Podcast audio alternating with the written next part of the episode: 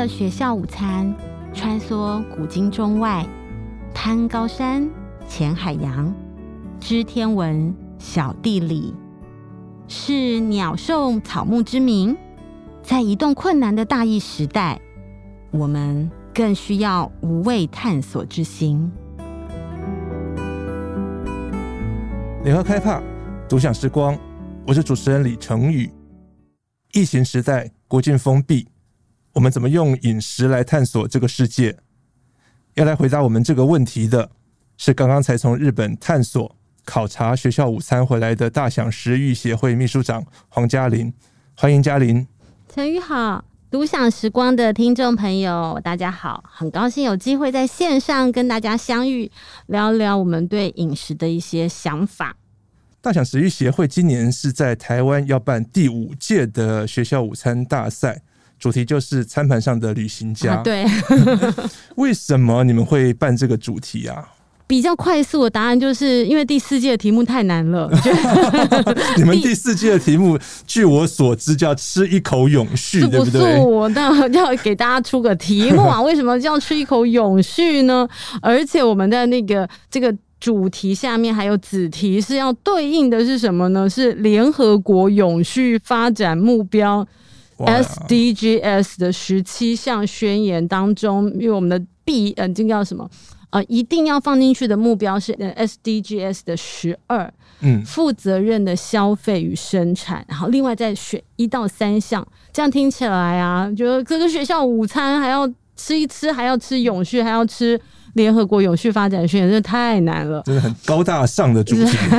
所以我们今年就选一个说啊，大家心中的渴望要把它反映出来，而且可能在设计菜单上面已经有蛮多嗯台湾各地的营养师啊、厨师啊，已经在实践的，就是带着。嗯，不管是能不能出国，特别是这两三年不能出国的孩子，嗯、在学校午餐的这个餐盘便当上面，一起去认识世界各地的饮食文化。这个题目比较好发挥吧？对，感觉起来比较没有那么沉重哦。嘿 呀嘿呀，嗯，所以简单来说，大概就是这样。当然，我们背后还有一些，譬如说对于多元文化的饮食的这个题目的关切，台湾、嗯。一直以来，我们都是移民的国家，我们有非常丰富的多元文化。它最深切的就是反映在我们的这个饮食生活上面。在这个议题上面呢，它也有一些城乡的差距。所以，如果在孩子们每一天都要吃的学校午餐上面，我们可以带出这样的教育意涵，并且让孩子们在味觉、嗅觉，就五五五感的这个。嗯，感官的接受上面呢，也能够体会到说，哦，嗯，这些文化可能就是跟我自己，我我母亲的那个文化，或者是我同学的这个父母亲的文化有一些连接的话，我觉得这也是蛮有意义的一个主题。为什么大想想要关心学校的午餐？这个是之前比较少人关心的事情。嗯，啊，这要讲古，好像要讲古。呃，其实大想我们真正成立哦，呃，筹备期在两年，是二零一六年开始筹备，然后我们的主管单位是内政部。获得这个嗯，这个许可成立啊，正式成立是二零一八年，算起来也还算是还没有进国小的这个幼儿园的大班生啊，才六岁。那当时我们之所以有一个这样的想法，要去成立成呃协会叫食育，其实背后一开始要关心的是学校午餐的主题。嗯，当时是因为发现说，诶，台湾好像没有一个非营利组织。它是以关心小朋友的学校午餐为这个组织推动的核心。嗯，那台湾没有没有这个主题去关心的议题应该很多啊？为什么我们要特别然后就花这个时间、心力啊、人力去成立非这个成立这样的组织去关心呢？是在更之前啦。我自己嗯，本来在另外一个这个非营利组织啊，跟环境啊、饮食有关系的。那那个时候，呃，后来我变成志工，我们就在关心的一个题目是基因改造食品的这个题目。但是如果以二零一二年、二零一三年的那个时候，台湾大家对于所谓基改食品的了解算是相当有限，连我自己那时候说哦，有机和基改都有机啊，到底是什么机都不太清楚哦。所以那时候要把这个相对来说，嗯，比较新的题目跟大家分享，我们就采取了一个策略，就是把它跟每个小朋友都要吃的学校午餐结合在一起。所以当去挖掘、去爬书、去理解的时候，就发现说，哦，原来台湾二十二个县市的学校午餐样貌超过二十二种，而且呢，越挖越发现说，哎。这边为什么卡卡的？你要追踪这个，譬如要追踪食材来源啊，追踪人力的配置啊，嗯，追踪它的经费流向，就踢到铁板哦。那我我们就觉得说，哦，那想必背后有一些，嗯，有人不想让家长哈，不想让我们知道的事情。那我们去了解看看好了，嗯，就是这样去了解看看，才发现说，哦。原来学校午餐这一题，它的水非常的深，诶，这个门槛好像也蛮高的。但因为它水深，因为它门槛高，可是它同时也关心了。以前是一百八十万份，现在少子化越来越少，现在要一百七十万份，每一天要供应一百七十万份的学校午餐。全台湾每一天的营养午餐一百七十万份。嗯，对，在这样的情况之下，它事实上对每一个孩子的成长。那背后的这每一个孩子的成长背后，就是一一些家庭啊、家人啊，还有这些嗯，供应小朋友吃学校午餐的这个公司啊、食材的来源啊、生产者啊，甚至包含土地啊、生态都有关系。也许是应该成立一个非营利组织来关心这个题目的时候了。所以讲古的话，那个 六七年前是抱着一个这样的心态去成立大祥食育协会的。如果要提到讲古，我们再来讲古一点好了。嗯、好了，我个人是没有吃过营养午餐的那个时代，这样很老的时代。我觉得大祥一定有会帮我们回溯过台湾的营养午餐是什么，从什么时候开始，怎么发展的。这题目非常非常的有趣，嗯，但是我们一开始都没有想过这个问题。我问一下陈宇好了，你是哪一个县市长大的孩子啊？我在新北，那时候叫台北县啊，台北县、台北市，对，都北部为主。所以你也是带便当、蒸便当的孩子嘛？对。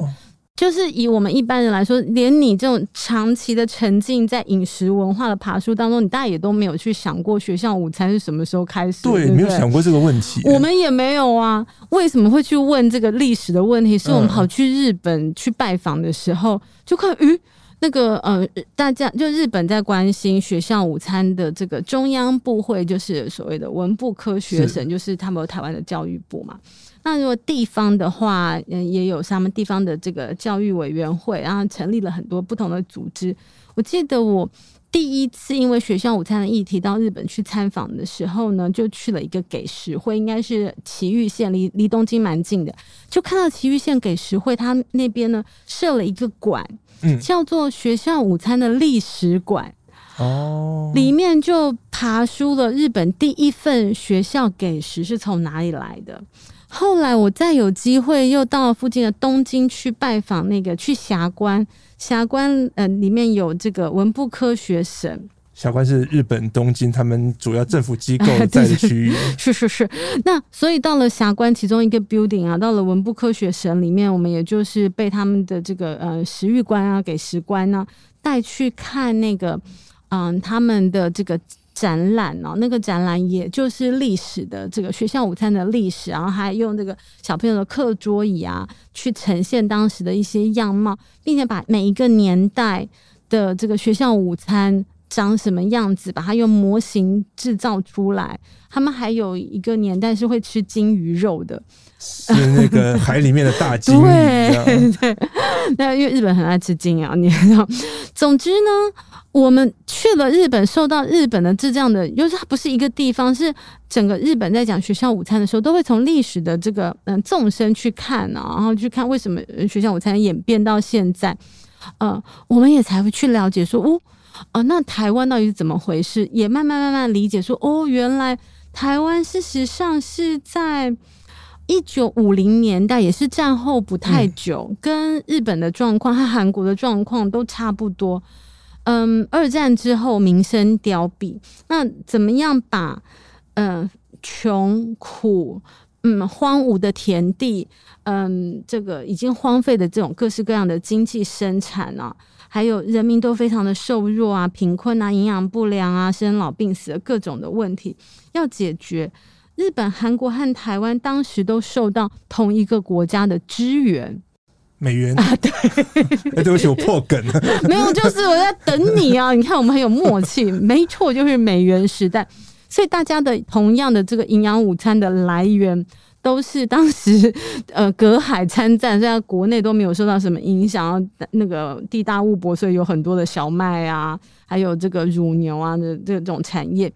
他们不再用。美金，这不再用 dollars 来援助，而是用这些物产来援助。所以一开始五零年代的时候，当然日本、他们韩国他们会爬书到，就是像那个嗯比较古早的经验。不过如果是以战后来说，大家共同的经验就是，大家都是从。面粉制品，还有脱脂奶粉，嗯、这样开始学校午餐，而且是叫营养午餐。为什么叫台湾？为什么叫营养午餐呢？就是因为以前吃的不营养，所以它是一个为了要补足来上学的小朋友的营养的一个午餐。所以我发现你们并没有用营养午餐，对不对？你们用学校午餐，因为它的营养午餐在那个台湾省教育厅。的时候就已经不再用营养午餐，可是我们大部分人都还是讲营养午餐。那正式的名称，如果我们在看这些呃呃法条啊，或是公部门的资料，它就是叫学校午餐。我们通常也是会混用啦，就看那个上下文的脉络。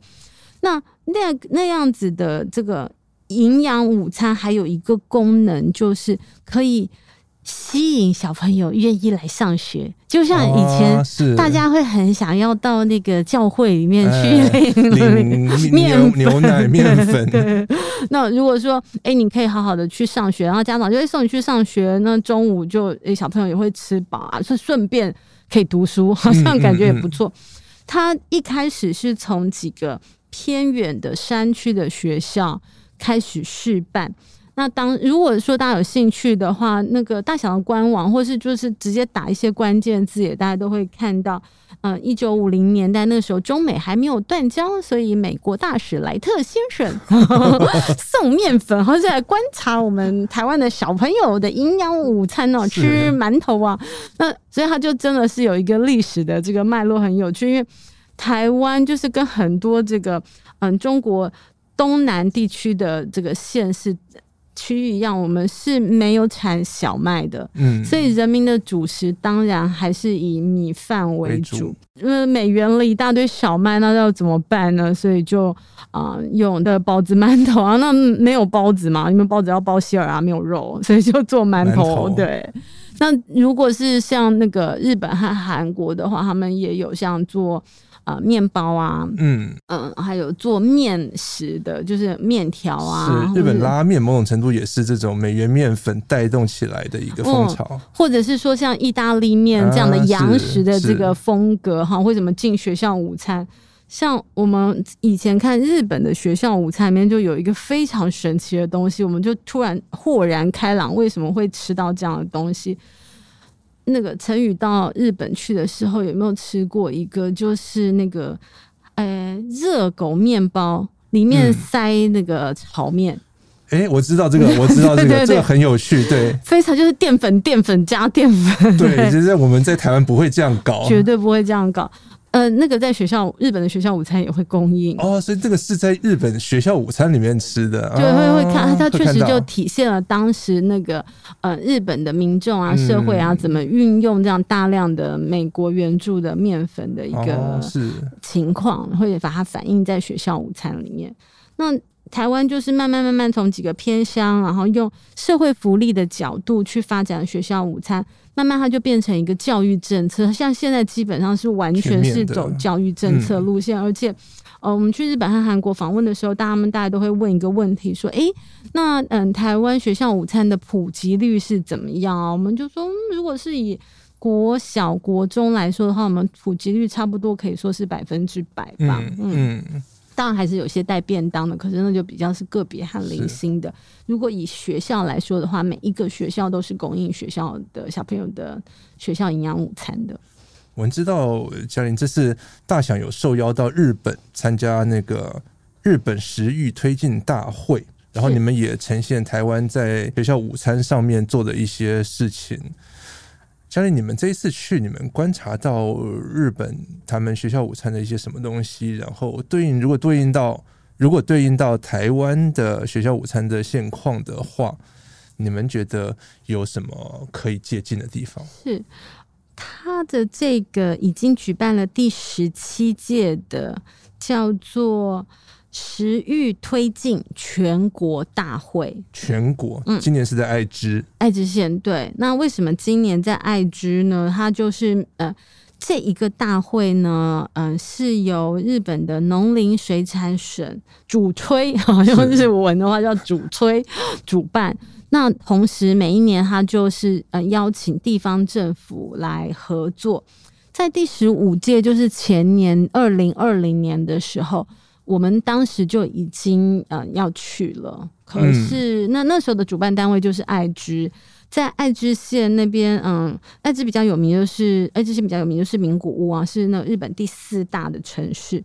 那他在那个嗯中部国际机场就在爱知县。旁边有一个非常大的一个展厅，要用我们的这个比拟的话，就比如说像南港展览馆这样子一个空间，他就在那个空间举办。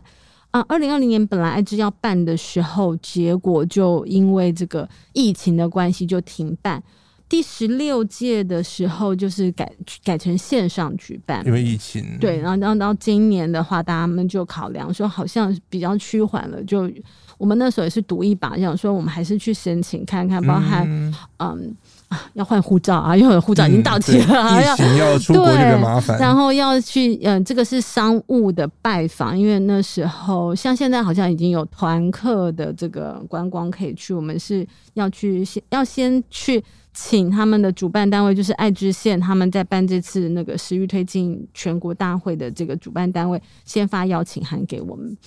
那这样的一个食欲推进大会，我刚刚说已经十七届了，是由农林水产省来办。那大家如果刚刚记得的话，我们在说我们在讲学校午餐的议题的时候呢，讲台湾的主管机关叫做教育部，是中央层级的。日本的主管机关是文部科学省，学校午餐并不是农委会或是农林水产省主管的。哎，这个很有趣。嗯。那可是呢，我们现在就先不管台湾的事情哈，就把它放在日本的脉络当中跟大家分享，就是它叫食欲推进全国大会，食欲，嗯，可以把它当成一个主，嗯，主词或者是当名词好了哈，就是呃日文，这是一个日本创出来的字哈，当然在汉字中文当中我们也很清楚，对，非常直观就知道，那叫手骨一股，嗯。我们通常在台湾翻译成食农教育，这个是呃日本在二零零五年的时候，他们有一个立法，就是食育基本法。大家知道，呃，日本是基本法国家，他们就觉得说啊，学校午餐这个当然是孩子中午要吃饱的事情，但是如果以日本要国富民强，而且大家要活得长寿、长寿的健康这件事情呢，就是要从零岁到九十九岁，现在可能到一百零五岁哈。大家都在食欲的这个议题上面很关注，同时因为你关注食欲，你就可以支撑日本国内的农林水产啊、还有各种相关的加工的运输的产业的兴盛，提高国内的粮食自给率等等。所以学校午餐是整个食欲推动当中一个非常核心的实践的点。它不是绝对，它不是唯一的。譬如说，啊，到我们这个年纪了啊，嗯、我们的小朋友才跟学校午餐有关系。我又没有在吃学校午餐，我不是学校老师，对不对？可是呢，呃，我们这个年纪也要关心食欲。那么，我们七八十岁的爷爷奶奶也要关心食欲。那、那、那，在学在小朋友的这个阶层呢，学校里面学校午餐的这个备制。学校午餐的采购，然后透过学校午餐进行的食农教育的教学，它更是学校午餐里面最重要的实践的场域。嗯，在这样的一个核心的这个概念之下，日本全国来推动食欲，是他们有一个很重要的嗯价值，还有运动的诉求，就是食欲是全国民的全民运动，全人的全民运动。那学校午餐是其中一个，让大家在这个十九年、十二年的学校午餐的使用过程当中，学会怎么啊、呃，学会自己的五感，嗯啊，学会自己对饮食的品鉴，学会自己选择食物，甚至烹调食物的能力、消费的能力、择食的能力，让自己健康、营养成长的能力。我觉得这个是很特别。刚刚讲到。呃，你的五感品评能力、品鉴能力，甚至是说你手作、你会烹调的一些基本的一些技法，这样的养成对我们来说，或者是对台湾的学童来说，大多数的学童来说，可能是陌生的。所以，甚至对大人来讲都是陌生。我们真的这么的面对一桌的食物，我们真的能够用用我们的五感去接触它、去品评它吗？或者是说，哎，我们有这样的技术，可以用最适合的调理方式来料理我们的食材吗？可能并不这么容易。应该没有这么容易。我觉得最容易应该是我怎么样选一个适合的滤镜，用手机把它拍的比较漂亮，嗯、看起来很好吃。是让大家在 IG 上面知 道我今天吃的很棒，暗赞了对，比心。对啊，这个确实是，嗯，我我觉得是在这一代，嗯，我们我们跟孩子们推动食欲啊，或是分享食欲这这个题目当中，对孩子们来说很重要。但也许对孩子们的监护人爸爸妈妈来说更重要，是。因为在我们这一代的成长过程当中，真的有很多的二三十岁的年轻的家长，他们对于食物的理解体验，大概就是哦，CP 值吃到饱。我们也常常看到大家是用平，就在育儿的过程当中是用平板配饭啊，嗯、手机配饭、嗯嗯嗯，是那好像也不能够苛责这些年轻的爸妈，因为在这小朋友都不喜欢好好吃饭。对，然后在这个过程当中，没有人教他们怎么好好的教孩子们吃一顿饭，不要说煮一顿饭了，嗯、因为在他们的成长过程当中也不容易学到这一点。这这就就看看出来，学所以学校午餐为什么可以变成一个实践食欲的核心？它就是只要你进入学校，就应该要好好吃饭，嗯、那学校就有义务要好好供应你吃饭，这是国家对孩子每每一个孩子的许诺吧。那回到我们台湾的学校午餐的现场。我们看到了一些什么样的现象，或者一些什么样有待克服的一些问题？哎、嗯，讲到这个，真的是有一点，有一点那个感伤啊，因为确实我们在嗯讲到一个最核心的东西，就是台湾哦，你看一九五零年代开始供应营养午餐，到现在全面百分之百的供应学校午餐，在每个学校都可以吃到学校午餐。这件事情没有三十年，有二十年了。可是我们还没有一部中央层级的法律是来规范学校午餐的。它大概跟学校午餐相关的一些条例啊、规范啊，它是散落在各个嗯法律当中。比如说，我们讲学校午餐的很重要的一个嗯嗯标准就是。嗯，为什么学校午餐里有一个核心人物叫做学校营养师？是，他并不是每个学校都有的哦。事实上，台湾现在三千五百多所学校，有百分之八十的学校没有营养师，所以我们只有百分之二十的学校有配置营养师的角色。嗯，大概就一个营养师少少哎，大概现在呃，有一些营养师他会挂在那个地方政府哈去服务。嗯大概只有五百多位，在那个就公职营养师，他是拿国立公堂的。每天要有一百七十万份的学校午餐，就是你想想，一百七十万份的学校午餐要分给，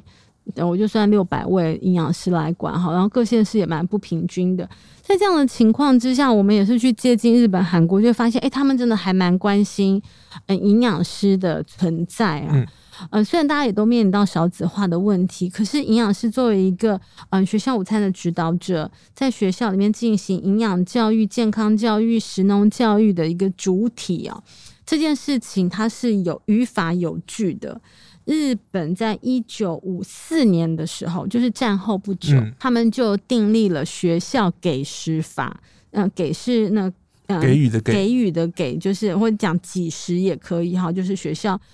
他们没有用学校午餐，所以后来我们自己大想提出来学校午餐法律的那个版本，我们也叫学校供餐法，因为有些地方它是供应，嗯、像住校小朋友他要供应早餐、中餐、晚餐呐、啊，不一定是午餐，不一定是午餐，叫学校供餐法。日本是一九五四年就有第一个版本的学校供餐法正式颁布，韩国稍微晚一点，但是一九八一年的时候也有学校供餐法。在学校供餐法里呢，就很清楚的订立了说，嗯，譬如说供餐的规格啊、范围啊、相关的这个嗯嗯关系的单位，那大家的职责权责怎么划分？其中有一个是把。嗯，营养师还有供餐的时候烹调的这个学校午餐里面的厨师的角色很清楚的订立出来。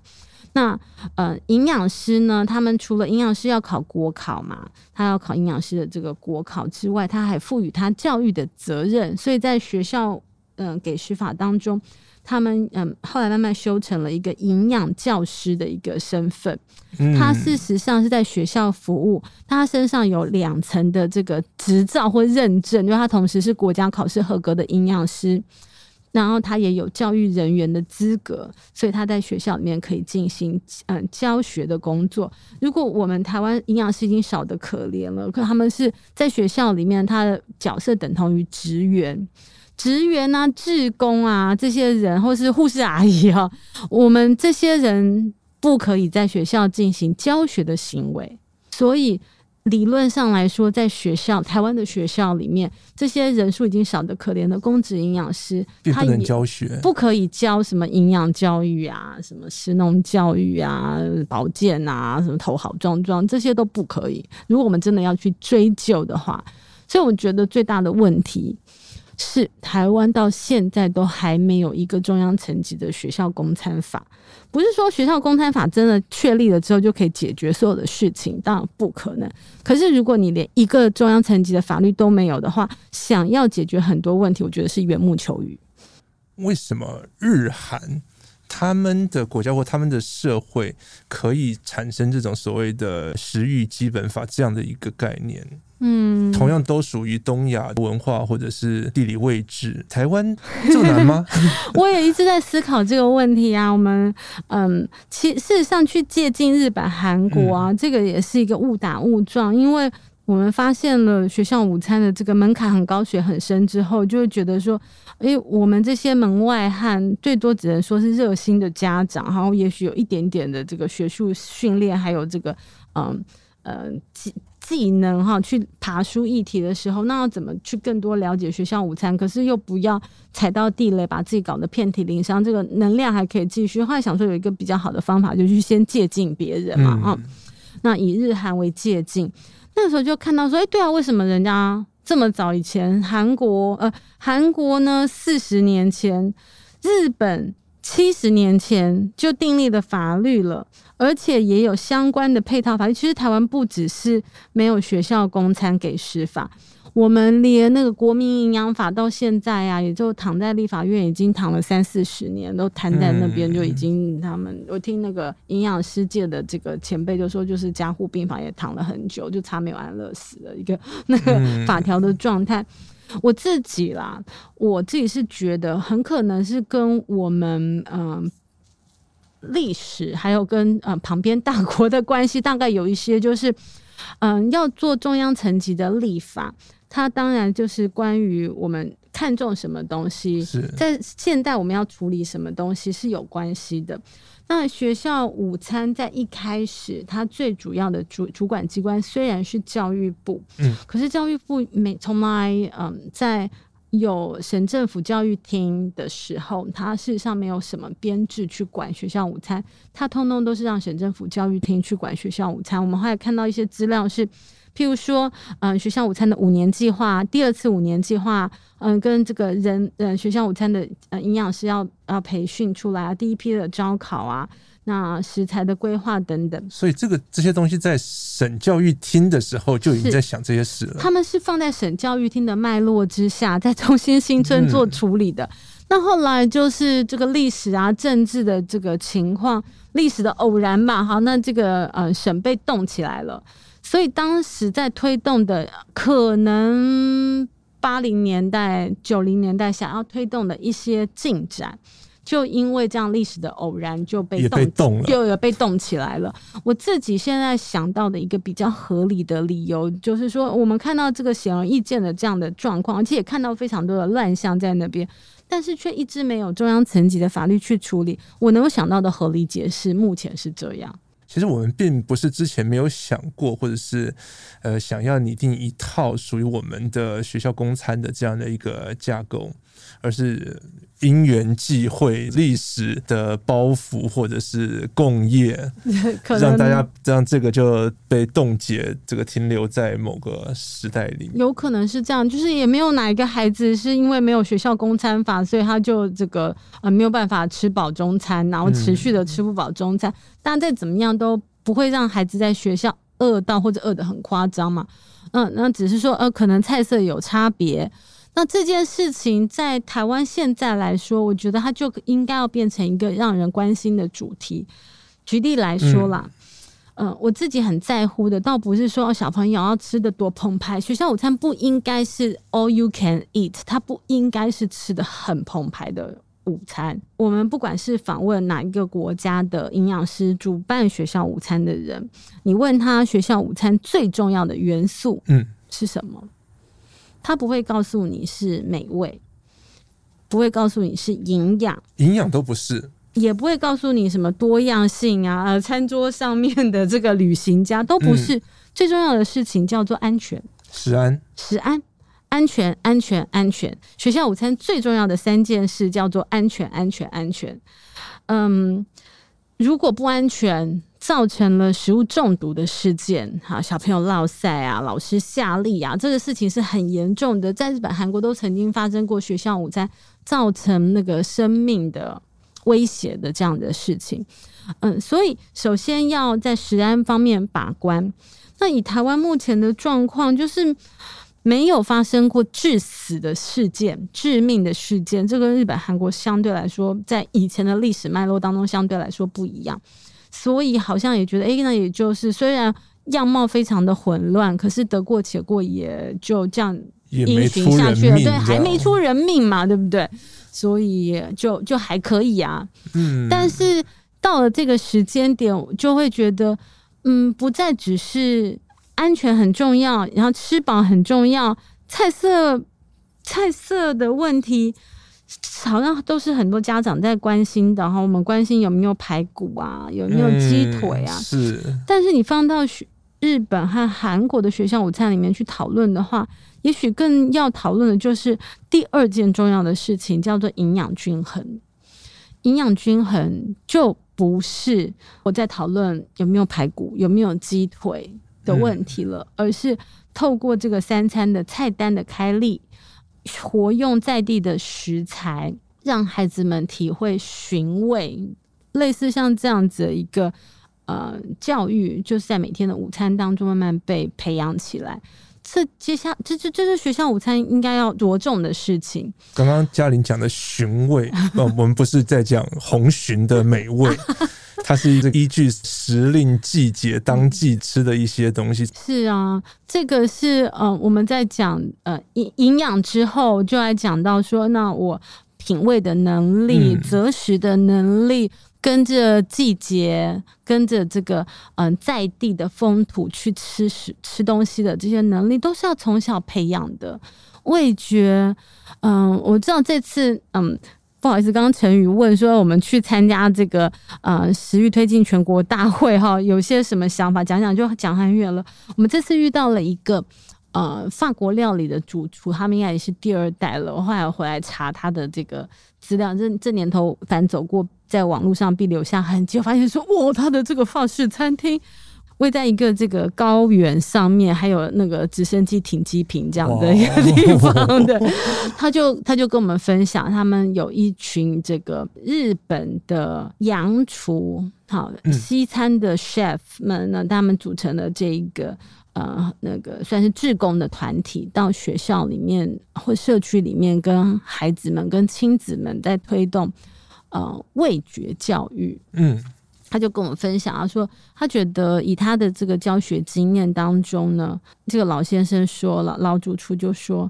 大概四五年级的孩子，他们的这个味觉的发展是最敏锐的。再小一点，他没有办法直接辨认甜和咸，他把它。透过文字表达出来，但是到四五年级的这个十岁上下的孩子，这个部分很发达，所以当他们跟孩子们去讲饮食文化、品味的时候，就可以从尝各种的酸甜苦咸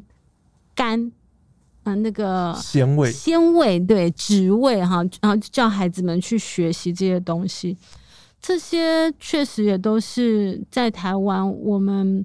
有一些营养师啊，大家在推食农教育的时候，在学校里面会推动，可是大部分人都不没有把它放在我们学校午餐的这个供应的内容，还有教育的内容当中。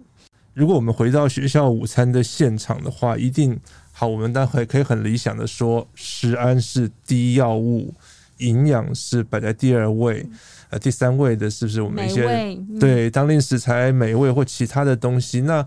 很现实的回到午餐现场，小朋友爱吃的东西跟我们认为他应该吃的东西绝对不会一样，对不对？对啊，对啊，所以我们就常常在笑说，如果要迎合小朋友的这个口味的话，嗯、最好你就每天开炸鸡、咖喱、披萨。好像这样，大家太开心了，每天 每天就吃这三项，这样哦，轮流也可以啊。这个呢，我们去问过日本、韩国和台湾，嗯，大概炸鸡、咖喱和披萨，大家都不脱小朋友最喜欢的前几样。如果以蔬菜来说的话，诶、嗯，遥遥领先其他蔬菜朋友弟兄的就是高丽菜啊，真的高丽菜，高丽菜。嗯、呃，还有那若以水果来说的话，就是苹果。哦，苹果小朋友爱吃。嗯，对。但是如果是在台湾的话，嗯，供应苹果一定不会是本土的国产的苹果，嗯、是是，因为第一，国产的苹果很贵，是，嗯，要找到个头刚刚好，价钱刚刚好。季节供应刚刚好的 台湾苹果，基本上可以说是 Mission Impossible。嗯，所以如果要在学校午餐供应苹果的话，应该都是进口的。学校在供餐的一些难度，是我们平常比较少去想的哦。很难，嗯、真的非常难呢。光是想啊，我们在家里面煮个三人份、五人份、嗯、啊，了不起十人份好了啊。我我的我统治的这个空间是这样。那学校午餐里面呢？大量团扇供应，我们讲的可能就是，譬如说一百人以上，有到两千人，还蛮正常的。然后中央厨房的话，现在现在说我供应其他的学校，可能是两三千人的这样的供应，那不可能是一个人能够煮得出来。嗯，嗯，那通常它就需要有一定的人手的配置。以韩呃以日本来说的话，它最理想的厨师跟供餐数的比例是一比七十。所以，如果我是一个供应七百人的学校午餐的话，理论上来说，我应该要聘十位厨师来备制。嗯，那如果放在台湾的现实来讲的话，嗯，我们没有明文的规定，可是有啊，有啦，就是像地方政府他们有单行的法律，嗯，单行的条文去规范的话，以台中来说的话，是一比两百五十。所以，我们是人家足足的这个三三倍以上。对，那这个还是有嗯有明文规范的。另外，有些团扇业者他们的那个做法就更超过啦，一比三百啊、四百啊都有可能，或者是他们就是不是厨师，而是聘清洁打扫人员去补足人力的不足。这些都是我们在说，就回应到我刚刚讲说啊，我们没有学校公餐法，可能背后所带来的一些还没有被揭开来的问题。那我们大想希望透过好，我们每年这样办学校午餐大赛，嗯，推动什么想法，或者是让大家意识到一些什么事情？一开始办学校午餐大赛啊，也是就是五年多前我们去日本参访的时候，想说那能够学到一些什么。那时候也当然看到，我们到现在还一起有合作的一个嗯在地的诶嫁到日本去的这个嗯朋友，嗯他呢写了一些文章去。访问学校午餐，他们有他们叫做学校给食甲子园，然后日本人就很爱什么这个甲子园，很爱甲子园。棒球开始，只要跟这个小朋友有关系的都要叫甲子园。好像他们有一个学校给食甲子园，到现在也是办了十几届了。那时候我们就是透过这样的去拜访啊、采访，去了解说，哎，它是一个完全民间的单位，那他们就是办全国性的这个学校午餐比赛。而且又没有拿公部门的支持哦，目的就是要给学校的从业人员一个平台。那时候才想到说，嗯，因为你看我我刚刚讲那么严肃的课题，然后每每就是振臂疾呼什么公餐法的重要性啊，那个要要健康啊，要食安啊，要营养啊，不要贪多呀。那个学校午餐的费用要合理，讲讲去大家就觉得哦，好哦，谢谢。这样，那总是要想一些比较有趣的方法拓展它的能见度，不然就变成还是一样的这种非营利组织啊、抗抗议组织、民间运动组织的一个做法，我就觉得不会有什么进展。那时候看了人家那个学校给食甲子园哦，他的这个举办的时候，就觉得哎、欸，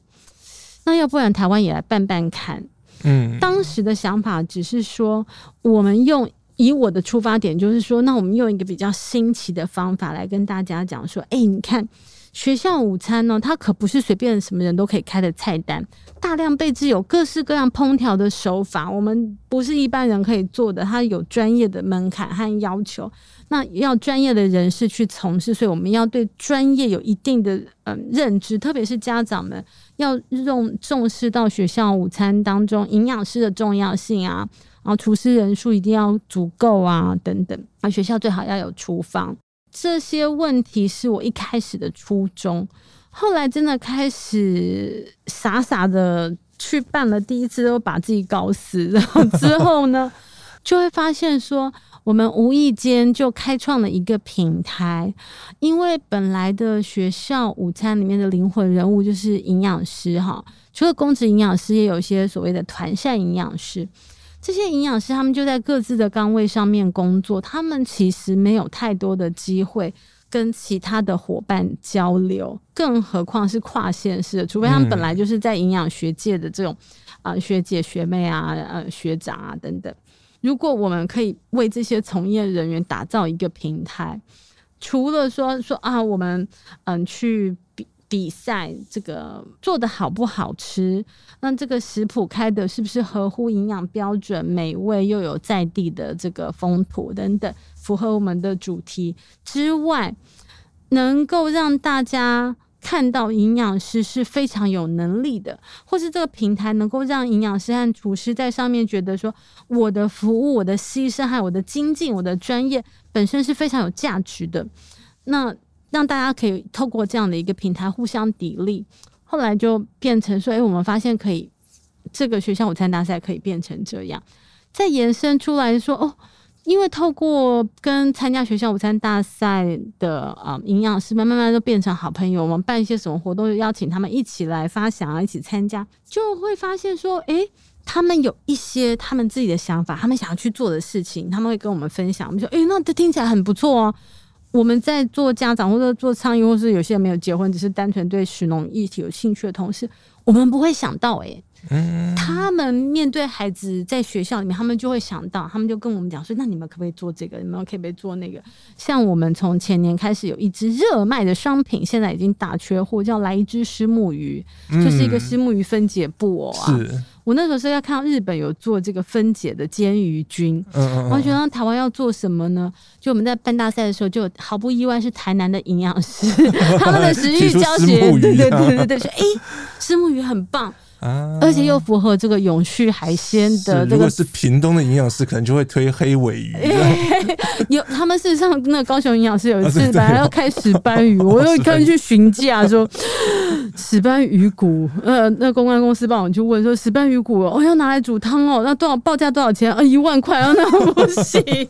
他们那时候用到的应该是特殊的专案这样，所以就是透过这样的方式，我们也在过程当中彼此的激励和学习，就哎慢慢慢慢它变成一个有机体，就继续长大，嗯、真的很有趣。台面上我们看到很多这样最后比赛冠军的，我们推出的这样营养午餐都很可口、很好吃，但是它背后还有很多很深层的意涵哦。但它确实也很好吃啊！像我就因为这次节目，我就去网络上面找了一下我们世界以来历届的得冠军的菜色。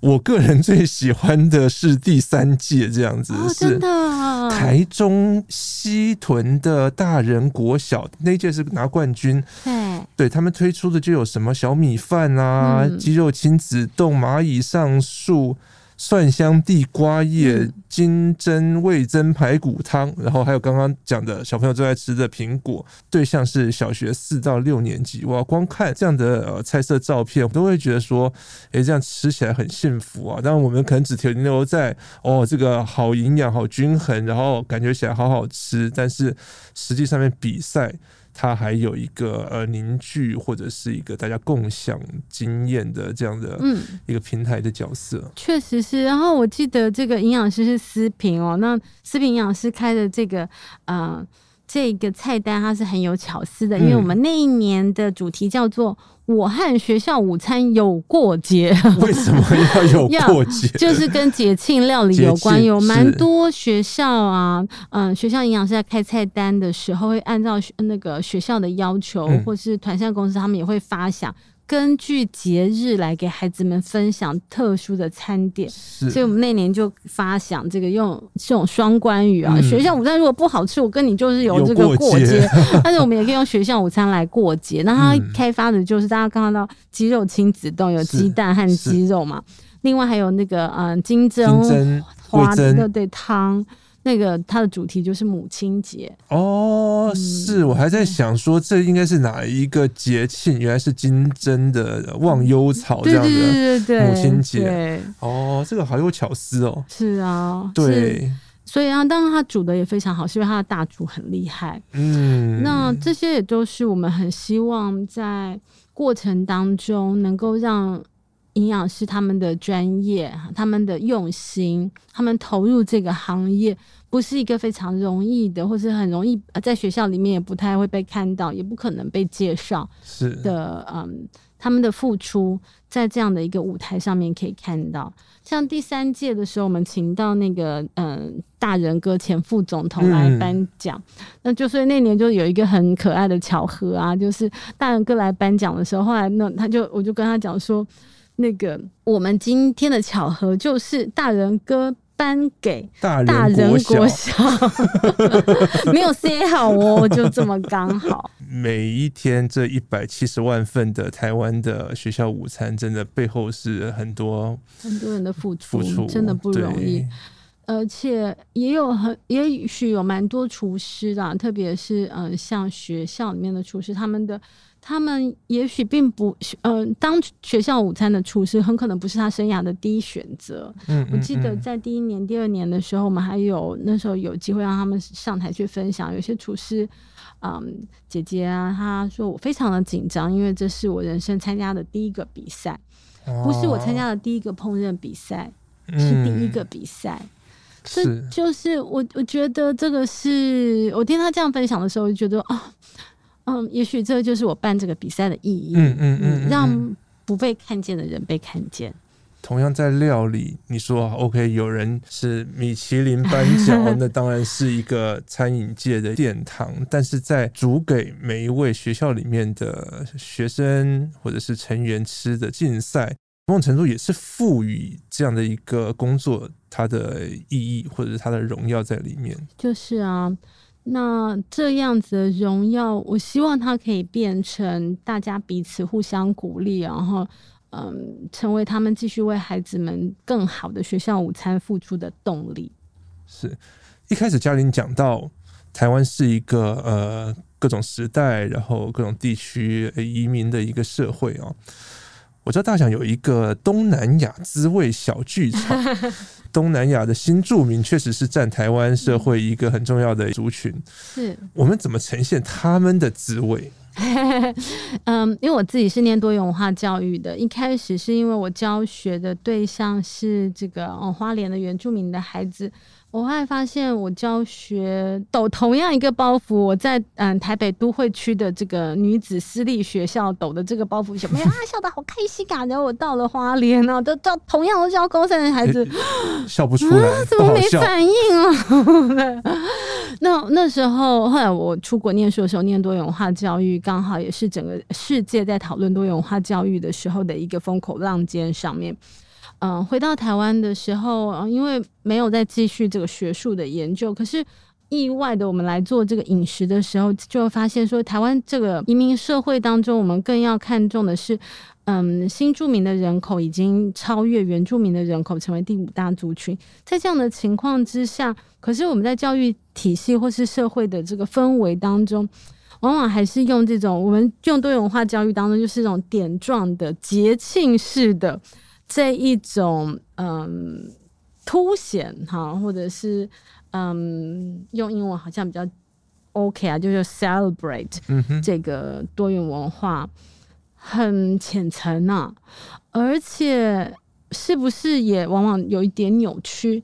但是这又遇到同一个问题，我很想要推这个议题，我想要希望大家都来关心多元文化议题哦，都嗯彼此尊重，互相学习。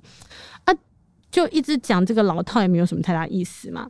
总是还要贴近我们的真实的生活。那时候就在想说，嗯，那饮食就是一个很棒的真实生活的体验。可是我们不希望，嗯，譬如说越南籍的妈妈或是印尼籍的妈妈，永远他们的饮食都是在园游会啊，嗯嗯嗯、或者对那那种时候，嗯，在在园游会里面贩卖被体验。那怎么样呈现呢？刚好就是，嗯，有一些。赞助的这个提，我们就给提计划。那时候我就跟同事在分享说，那他自己也是念这个台湾文学的，我就跟他讲说，那我们有没有可能哈，把这个嗯广播剧，但是这个广播剧的经验，其实就像我刚刚说的，是营养师建议给我们的。他说他好想要有广播剧，因为他想要推食农教育。他就是拿着学校的这个麦克风，像我们在录音室，他就用学校录音室就讲啊，说今天的地瓜叶是哪一个什么生产者种，当然也没有那么多时间讲。但他如果有更多的素材，让他在广播剧，就是让他在这个学校录音间放出来的话，